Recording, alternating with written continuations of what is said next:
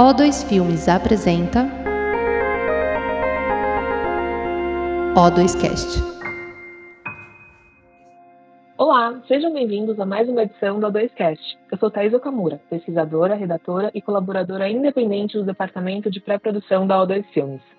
No programa de hoje, nós vamos conversar com Pedro Diógenes, diretor do longa A Filha do Palhaço, que estreou no 32º Cine Ceará e participou de festivais como a Mostra de Tiradentes, a Mostra Internacional de Cinema de São Paulo e a Mostra de São Miguel do Gostoso, entre outros. Pedro dirigiu e roteirizou oito longas-metragens, realizou dez curtas e trabalhou como técnico de som em mais de 60 filmes. Em A Filha do Palhaço, Pedro conta a história de Joana, uma adolescente de 14 anos que aparece para passar uns dias com o pai, o humorista Renato, que apresenta seus shows em churrascarias, bares e casas noturnas de Fortaleza.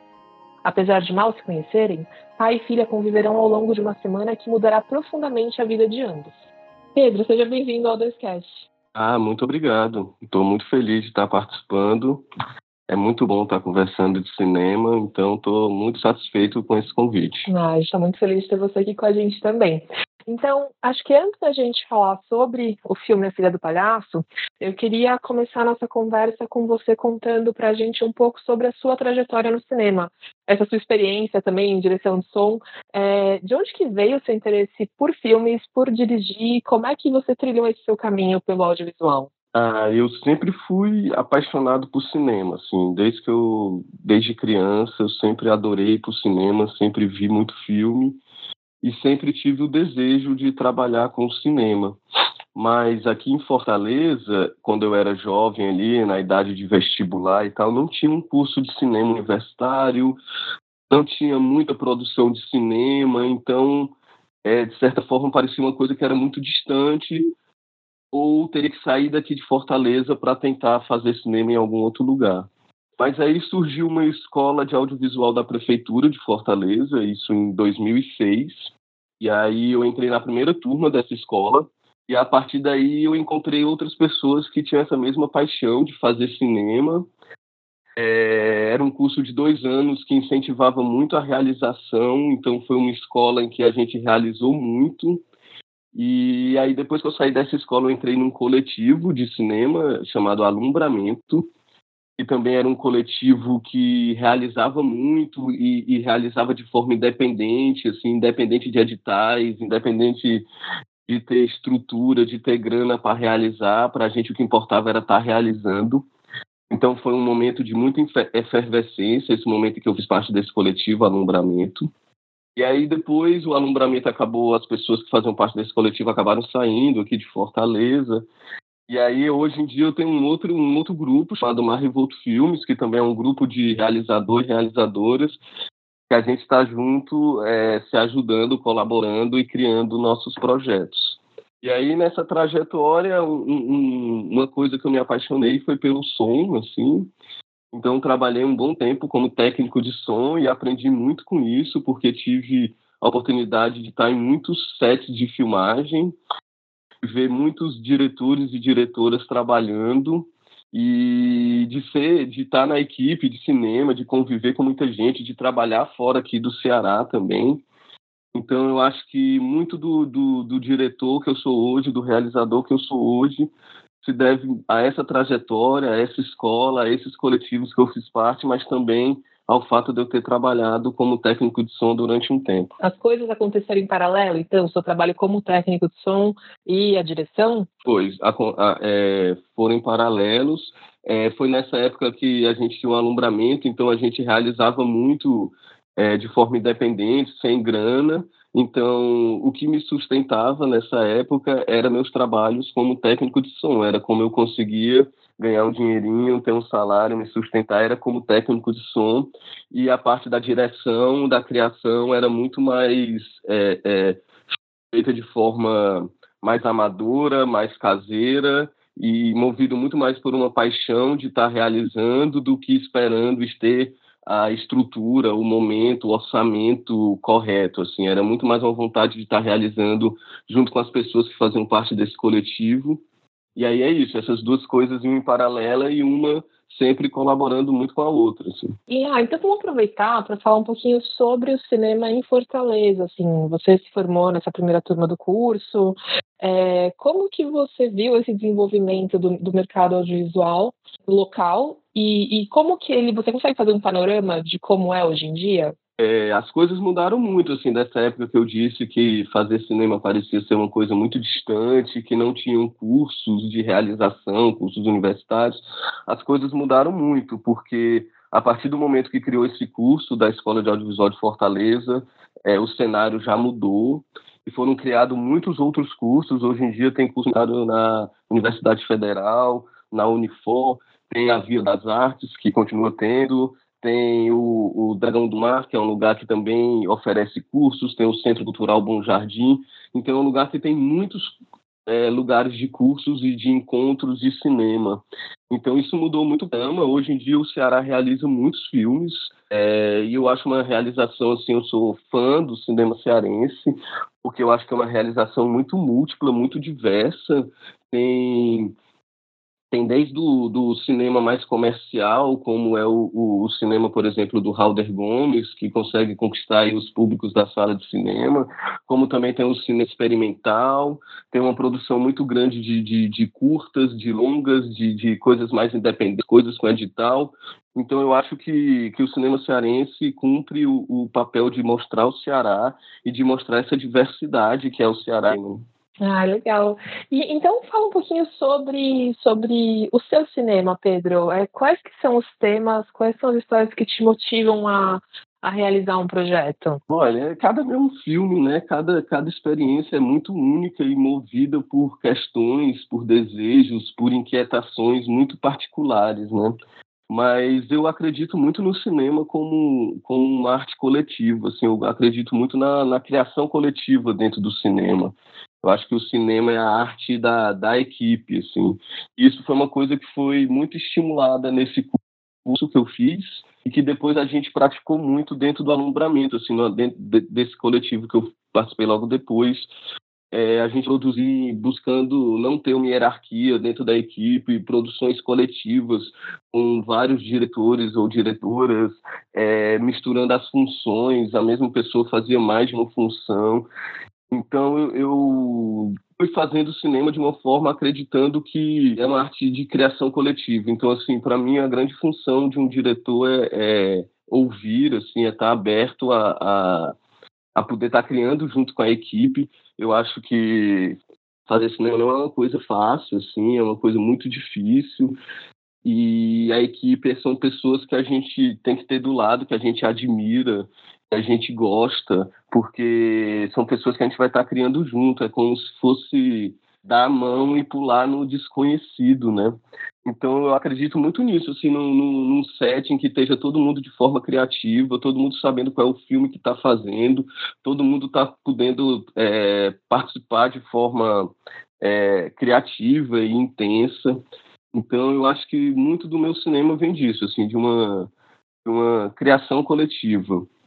E aí outra coisa que me move muito dentro dos meus filmes, eu achei como tema, é a cidade de Fortaleza. Assim, é, é uma cidade que eu tenho uma relação complexa. Eu amo, mas eu odeio também. É uma cidade que vive me surpreendendo, muitas vezes de forma positiva, mas também muitas vezes me decepcionando.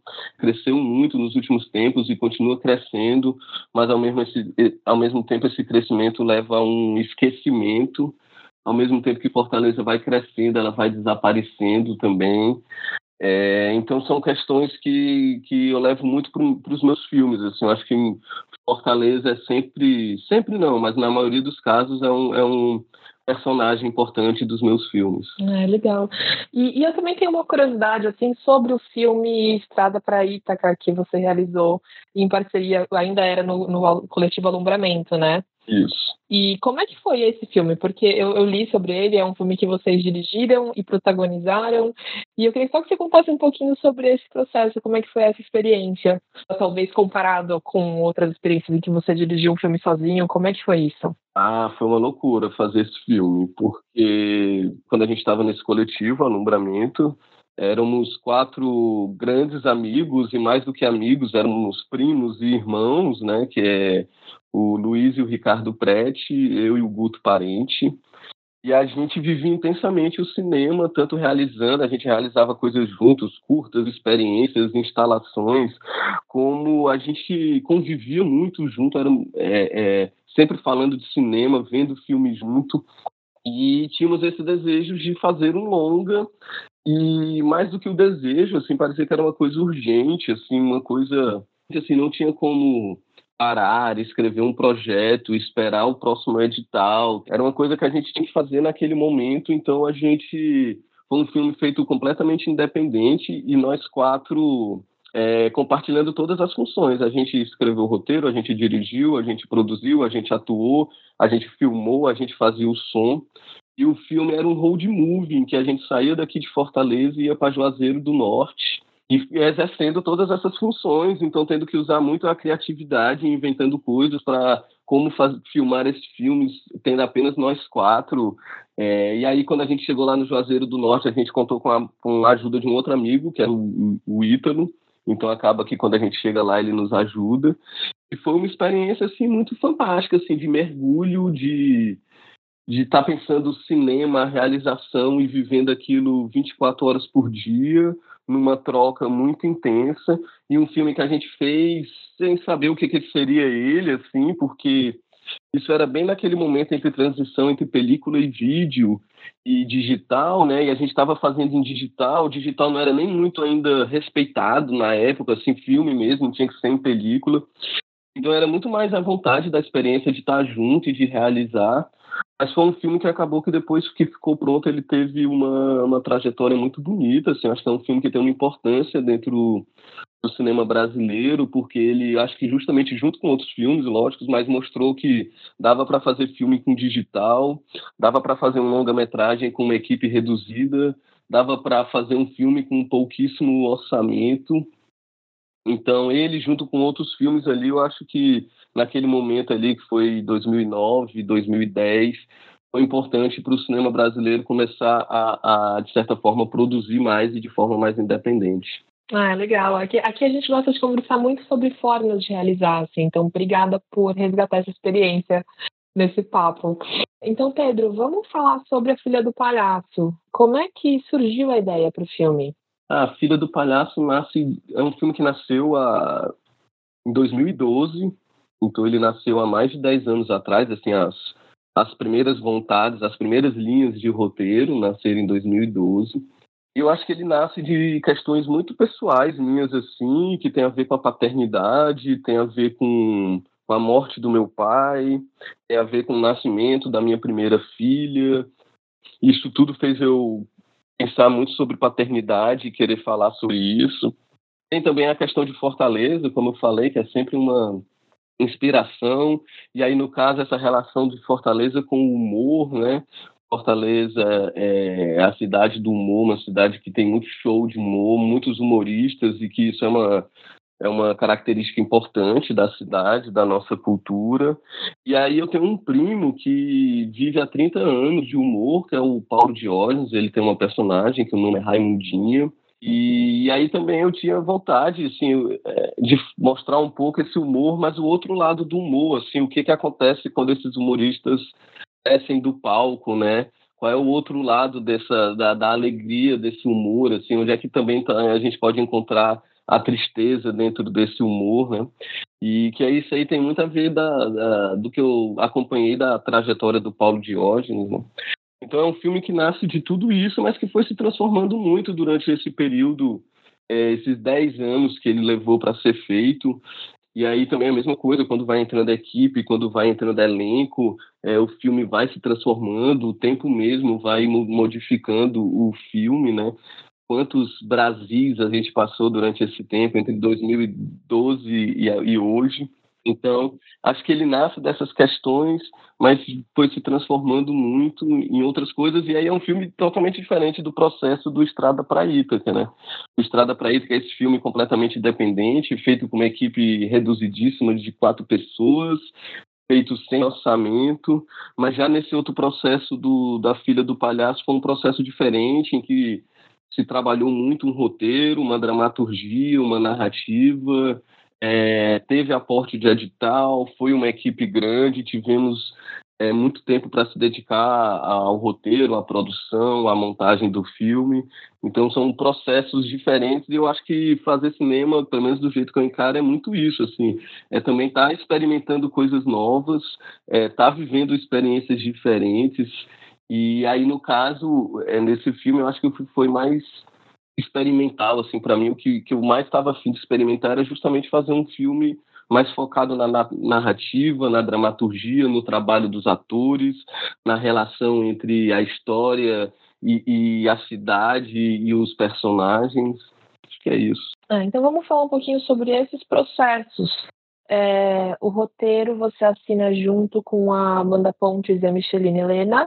E aí, então, você, você comentou que tem esses pontos de partida muito pessoais, mas como é que foi essa, esse processo de escrita colaborativa entre vocês? Elas são duas parceiras aqui, são, fazem parte também da Mar Revolto Filmes, né?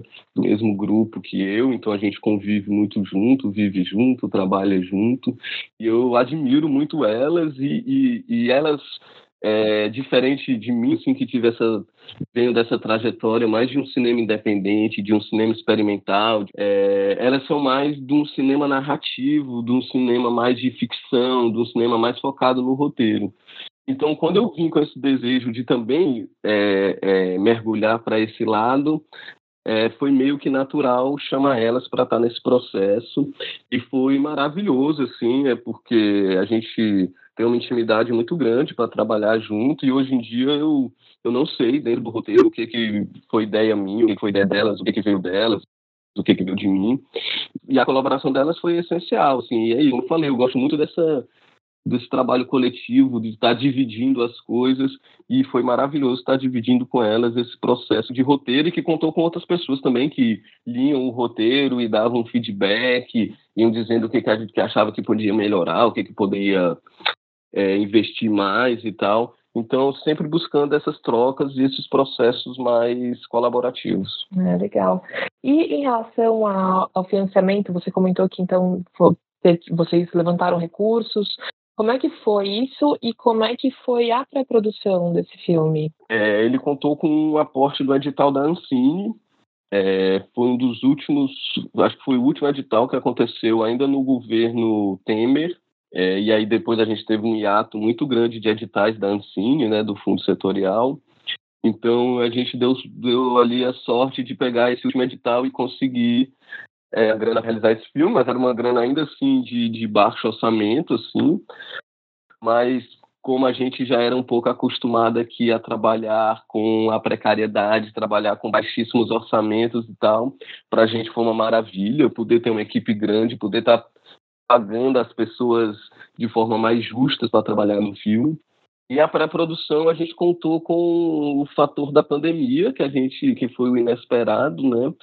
A gente estava com tudo pronto para filmar o filme, era era para a gente filmar o filme no meio de 2020, já estava tudo certo, estávamos já em pré-produção, já estávamos é, em busca da atriz do filme, já tínhamos começado um, uns testes e tivemos que interromper tudo e foi aquela loucura, a gente não sabia se tinha que adiar o filme um mês, dois meses, três meses, um ano, era tudo imprevisto. É, e aí a gente acabou filmando o filme num intervalozinho ali que teve entre uma primeira grande onda e uma segunda grande onda, que foi em janeiro de 2021. A gente fez nossa pré-produção, assim, de fato, entre novembro e dezembro, e filmamos em janeiro de 2021. E aí é isso, foi uma filmagem completamente diferente do que a gente estava acostumado por conta da, da pandemia, é, tendo que cumprir todas aquelas regras, todo mundo de máscara, buscando o distanciamento, um outro tipo de trabalho é, com a equipe, um outro tipo de, de forma de estar na cidade, de filmar a cidade também, porque a gente também optou por não trazer a pandemia para o filme, de a gente ou, ou a gente se debruçava sobre esse tema ou era melhor não trazer. Então a gente resolveu não trazer.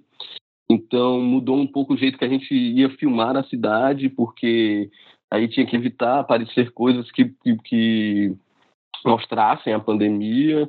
Então foi todo um processo de se readequar, mas que também foi, foi massa, assim, é, é, é, a equipe vinha de um longo período sem, sem estar no set, sem trabalhar com cinema, um longo período trancado dentro de casa, então a galera também estava com uma, uma vontade, um desejo, um envolvimento muito grande, assim, com o filme, então como tudo na vida é complexo, tem seu lado bom e seu lado ruim. Sim. Ah, legal. Bom, é, vamos falar um pouquinho sobre o elenco do filme, então, que tem o Denick Lopes e Alice Sutter como pai e filha, mas também tem nomes como Ana Luísa Rios, Jesuíta Barbosa. Quando vocês estavam escrevendo o roteiro, vocês já tinham algum desses nomes em mente? E como é que foi a procura por esse elenco em meio a, a, a essas questões da pandemia e o encontro com esses atores que, que iam trazer cada um dos personagens à vida. Cada, cada um foi um processo diferente. Isso aí foi interessante no filme. Assim. Quando eu fui escrevendo o roteiro, eu já escrevi pensando no Denick Lopes para viver o Renato porque ele é um cara que já trabalhou comigo várias vezes, ele é muito meu amigo, ele é um parceiro e eu admiro muito o trabalho dele. Mas além disso, a gente viveu a paternidade juntos. Assim, minha filha nasceu na mesma época que a filha dele nasceu. Então a gente viveu muito, trocou muito nessa época, conversou muito, se ajudou muito, né? É sempre um, uma revolução na vida, primeiro, primeiro filho. Então quando eu estava escrevendo esse filme que falava disso, já me veio ele na cabeça Aí, no caso do Jesuíta, foi parecido. Assim, o Jesuíta eu já tinha trabalhado junto com ele há muito tempo atrás, num filme do Leonardo Moura Mateus, que é um cara que eu admiro muito e que saiu daqui de Fortaleza e acabou bombando e tal. Mas eu sempre tive esse desejo de trabalhar com ele, então, de certa forma, desde o do roteiro ele já estava ali planejado, a gente não sabia se ele ia topar, se ele ia poder, mas sempre o desejo foi ele, foi maravilhoso, ele topou na hora, ele adorou poder voltar a Fortaleza, fazer um filme, poder usar do seu sotaque, poder trabalhar com uma equipe daqui, é, foi um processo muito massa com ele. Aí um, foi um processo bem complexo para achar a atriz adolescente, porque tinha esse personagem adolescente, é, e a gente sabia que a gente não ia encontrar alguém com experiência, então a gente teve que buscar, de certa forma, não atrizes para viver esse, esse esse personagem. E a gente foi mas a gente também tinha um, um quando eu falo a gente é porque eu, toda essa parte de elenco eu fiz junto com a Samia de Lavô e com a Elisa Porto. Então e o filme toca em algumas questões delicadas, como o fato do pai ser homossexual, o pai fuma maconha, é, a filha está mentindo ali para poder passar um tempo com o pai. Então a gente começou uma pesquisa entre filhas de pessoas próximas da gente, ou pessoas que trabalhavam com arte, pessoas que já tinham alguma familiaridade com a coisa artística ou com o cinema. E aí a gente foi buscando filhas de, dessas pessoas e fomos fazendo testes. Assim, começamos, sei lá, acho que foram com 18 meninas e fomos testando, testando, testando. E a Suter, que é quem faz o papel, desde o começo foi se destacando. E, e foi um processo muito de transformação. E aí eu cito de novo a Sema de Lavô e a Elisa Porto, porque foi um processo de acolhimento, de muito cuidado com ela, porque a partir do momento que a gente escolheu ela, ela nunca tinha vivido nada disso. A gente sabia que ia ser uma coisa muito é complexo na vida viver um longa, tanto é, tanto é uma reviravolta no cotidiano, né? Tudo fica em segundo plano e fazer o filme fica em primeiro plano. Como você tem que mudar o cabelo, tem que mudar seu dia a dia, como também tem que repensar coisas sobre sua vida, sua trajetória. Então, assim, é um furacão, né? E a gente queria ter muito cuidado com ela para que fosse uma experiência massa e tal, e que não fosse traumatizante e, e que, pelo contrário, que fosse empolgante. E aí foi massa, porque ela viveu tudo aquilo e hoje em dia ela faz outras coisas. Hoje em dia ela está fazendo teatro, ela já fez outros filmes, já fez uma série de TV, então tá aí vivendo isso. E aí tem outro caso, por exemplo, da Jupira, que é a que faz o personagem que contracena com o Jesuíta, e como estávamos ali vivendo a pandemia, é, eu encontrei ela num, numas lives dessa que estava rolando, ela falando sobre teatro, ela, ela é, faz teatro, então eu vi uma, uma espécie de conversa dela falando sobre teatro e falei, putz, queria trabalhar com ela e foi a partir dessa live que eu me aproximei dela. Então, assim, foi um elenco que, que, foram diversas formas de chegar neles. Né? Ah, legal. E, e, como é que foi a preparação dos atores, então, nesse contexto de pandemia? Quanto tempo vocês tiveram para isso? E, e, você comentou sobre essa abordagem cuidadosa com a Liz. Como é que foi isso? Como que vocês trouxeram personagem à vida com Alan? É, os ensaios a gente teve que ir adaptando por causa dessas coisas de, de, distanciamento, de usar máscara.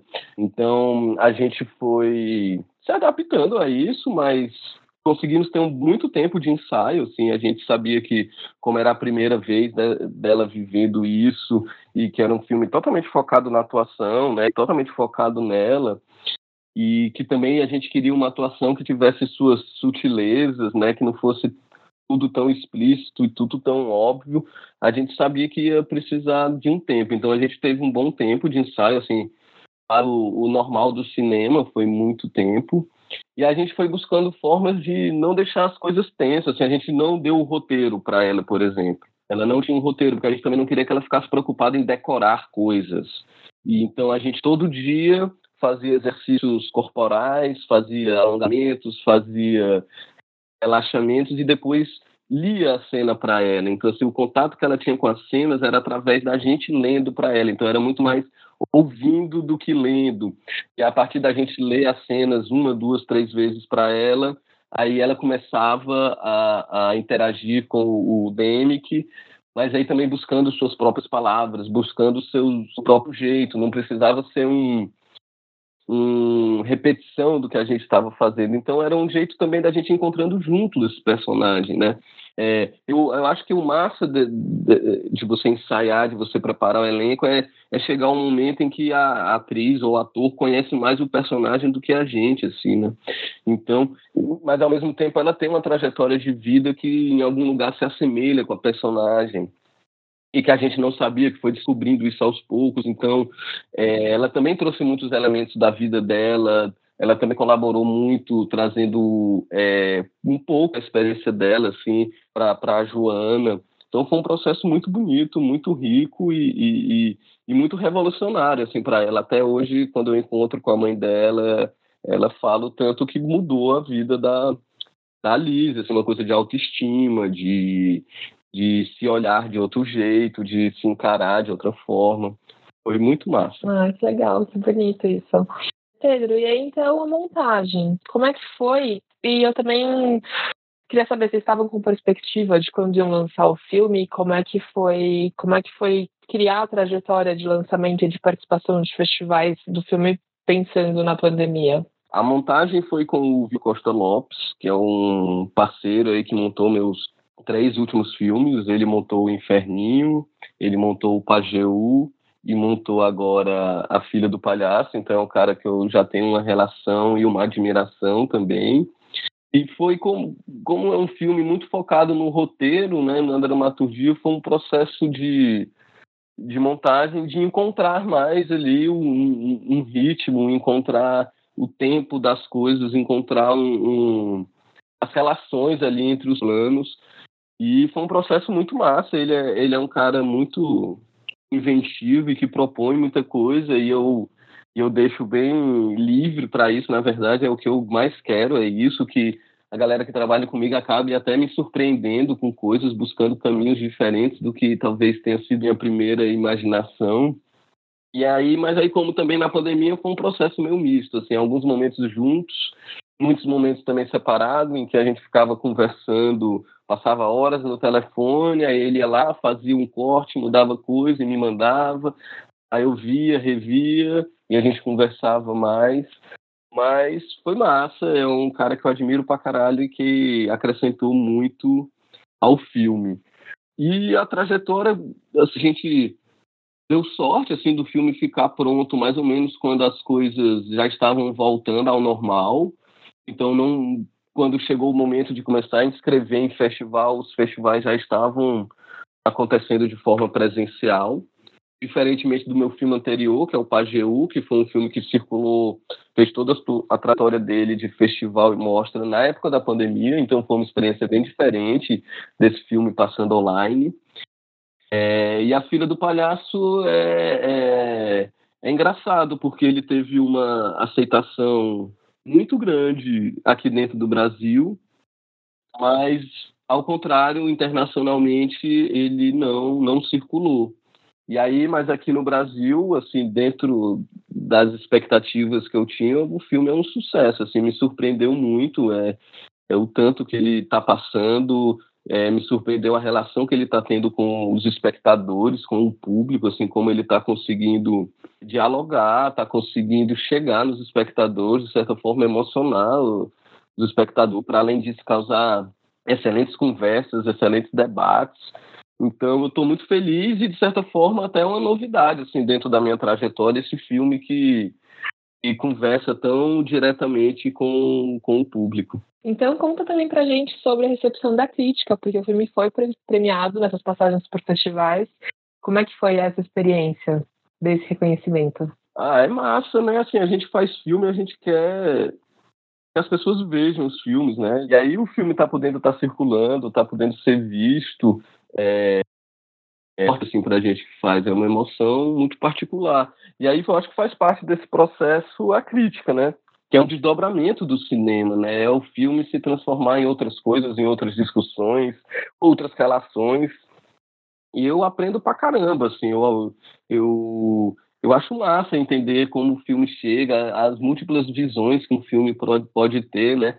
Como também depende muito das trajetórias, das, do caminho de cada um, como vai ver o filme, né? É, e aí, no caso desse filme, a, a, repercussão da crítica também foi muito boa. Ele chegou a ganhar prêmio de crítica em festival, é, tem bonitos textos com ele, falando dele. É, então, textos também que criticam, que apontam coisas que a pessoa não gostou e tal, mas que também é massa, que é, é isso para a gente ver outras visões, outras formas de enxergar o filme. E está sendo massa poder acompanhar isso, poder ver o filme vivo. E eu acho que talvez isso ajude também ao filme ficar vivo por mais tempo, né? É, e Pedro, como é que os nossos ouvintes conseguem assistir ao filme? Ele vai ser exibido em mais festivais ou tem previsão de uma estreia no circuito comercial? É, agora ainda ele está nesse. Ele, ele estreou em outubro né, do ano passado, então ele ainda está nesse, nesse circuito de festivais e mostras, né? É, mas ele vai estrear no cinema no segundo semestre agora de 2023. Ele vai ser distribuído pela Embaúba Filmes, que é uma distribuidora mais ou menos nova, assim, focada no cinema brasileiro. E ele já ele tem uma próxima exibição em solo agora, no final de março, dentro da mostra de Tiradentes em São Paulo, né? Porque ele passou agora no final de janeiro na Mostra de Tiradentes, foi uma sessão maravilhosa na praça. Ele acabou ganhando o prêmio de público do festival, que foi uma emoção muito muito especial. E aí ele vai passar agora nessa mostra itinerante de Tiradentes em São Paulo. E é isso, mas eu tô doido para chegar esse momento também de lançar ele no cinema, que aí é um é uma outra forma de chegar no público, né? E depois torcer para ele também poder ir para uma TV, para ele poder ir para um desses canais de streaming, para ele poder ficar vivo aí por muito tempo. E, e, sobre os seus demais filmes também, sobre o Pajeu, por exemplo, tem alguma estreia marcada? Tem algum jeito do pessoal conhecer o seu trabalho? O Pajeu foi lançado em 2000 e no ano passado. É, ele, ele circulou nessa coisa de festival também de forma online, mas também foi um filme que circulou bastante é, em festival de documentário, em outros tipos de festivais também. E aí, no caso desse, diferente da Feira do Palhaço, ele também teve uma trajetória legal fora do Brasil. o Pajeú, por exemplo, está no Now, ele passa no Canal Brasil. O Inferninho, que é meu filme anterior, que eu dirigi junto com o Guto Parente, está no MUBI. Também está passando no. Tem, tem alguns canais de TV a cabo que ele passa. E na, na Embaúba Play, que é um, um na Embaúba, da distribuidora, tem eles lá também, eu acho que para alugar, alguns eu acho que de graça. É, eu acho que o Estrada para Ítega tem no YouTube, então eles estão espalhados aí. O, o, os curtas que eu fiz é, estão todos no, no site da Marrevolt Filmes, que é o grupo que eu agora faz, faço parte. Então, é, esses filmes, às vezes, mais independentes, o espectador também tem que fazer esforço para chegar neles, né? Eles não estão assim tão são facilmente, é, são facilmente acessáveis, mas é, estão por aí, espalhados. Ah, legal, legal. Tem os caminhos e a gente vai lá prestigiar os seus filmes também, conhecer todo o seu trabalho. Oh, maravilha. Pedro, tem algum projeto futuro, alguma, alguma coisa que está rolando, que vai rolar, que você gostaria de compartilhar com a gente aqui? Pô, eu tô no meio do furão agora da, de preparar o próximo filme, próximo longa. Vai ser filmado, se tudo der certo, agora em setembro, aqui em Fortaleza. É uma experiência também diferente, é um, um musical, mas um musical de rua, uma, uma espécie de homenagem à música cearense, que é uma grande inspiração para mim, uma grande influência, uma grande paixão. Então, estou aqui me começando as conversas com a equipe, com o elenco, começando a, a trabalhar nesse, nesse próximo longa, que o nome, por enquanto, se chama Centro Ilusão. É, ele se passa todo aqui no centro de Fortaleza, acompanha dois músicos e é isso, é uma certa homenagem à música cearense contemporânea. Legal, Pedro. E tem alguma mensagem final que você gostaria de deixar para os nossos ouvintes? Talvez alguma coisa que a gente não abordou aqui que você gostaria de falar? Eu acho que essa coisa de cinema brasileiro, é, cinema cearense, seja o que for, é um cinema maravilhoso. Eu sou apaixonado pelo cinema brasileiro, pelo cinema cearense, e acho que quanto mais a gente prestigiar o cinema que a gente faz, melhor, tanto para a gente, que acho que a gente começa a se enxergar de outra forma. É muito bom a gente poder se ver nas telas, ouvir nossos sotaques, ver nossas questões, nossas inquietações, nossos dramas, nossos desejos na tela. E eu acho que a gente tem tudo para estar tá vivendo um momento especial do cinema brasileiro agora. É, muito filme bom pronto, muito filme bom sendo feito e a perspectiva de um novo Ministério da Cultura, uma nova Ancine, então das coisas continuarem, de continuarem de forma descentralizada, continuarem de forma diversa e que é isso que o cinema brasileiro precisa. O Brasil é um país gigante e múltiplo, então a gente precisa de um cinema gigante e múltiplo também. Ah, legal, Pedro. Muito obrigada pela participação. Parabéns pelo filme. Eu também me emocionei muito assistindo e recomendo que todos vejam. Obrigadíssimo. E muito obrigada a todos que nos acompanharam até aqui. Até a próxima.